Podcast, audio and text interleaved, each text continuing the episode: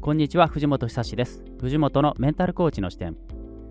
今日は HSP の HSE 型や HSS 型は根拠はないというテーマでお送りします。もう噛みそうです。HSP にはいろんな型があると言われています。ごく一般的な内向型である HSP それから外交的な HSP である HSE そして刺激を追求する方であると言われている HSS といろいろあると言われてるんですね。HSP っていうふうに highly sensitive person っていうふうに横文字で定義、名前がついていると一見心理学の概念っぽいですよね。実は HSP は学術心理学、大学や研究機関で研究されている心理学ですね。HSP は学術心理学でその存在が認められつつあります。しかし HSE や HSS というのはまだ存在がよく分かっていないんですね。あるのかないのかよくわからないっていうのが現実です。じゃあなぜ HSS とか HSE という言葉が一人歩きしているのかというと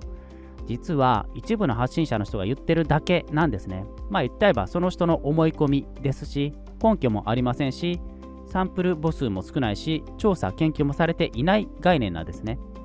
HSS や HSE というのはまだ根拠がない概念です。HSP というのはしっかり調査研究されてその存在が認められつつあります。HSP に関してもう少し話すと HSP highly sensitive person は環境感受性という誰もが持つその周りの環境からの影響の受けやすさですね。それがあるっていうことが分かりつつあるんですね。この環境感受性なんですけども大体大きく3つのグループに分かれていてすごく高感度なグループそして真ん中ぐらいのグループそして感度が低いグループ3つのグループが明確にあるということが大学の研究で分かっているんですね。なので環境感受性が高い人がいるつまり HSP は存在しているんだということが大学の研究学術心理学で明確になっています。それに対して HSE 外交的な HSP や刺激を追求する HSP ですね。それはまだ研究されていないので、存在自体があるのかないのかよくわからない、そういう現状があるんですね。私が危惧しているのは、一部の発信者の思い込みや印象だけで HSP を語ると、HSP が動物占いとか血液型診断と同じレベルになってしまうのではないかと危惧しています。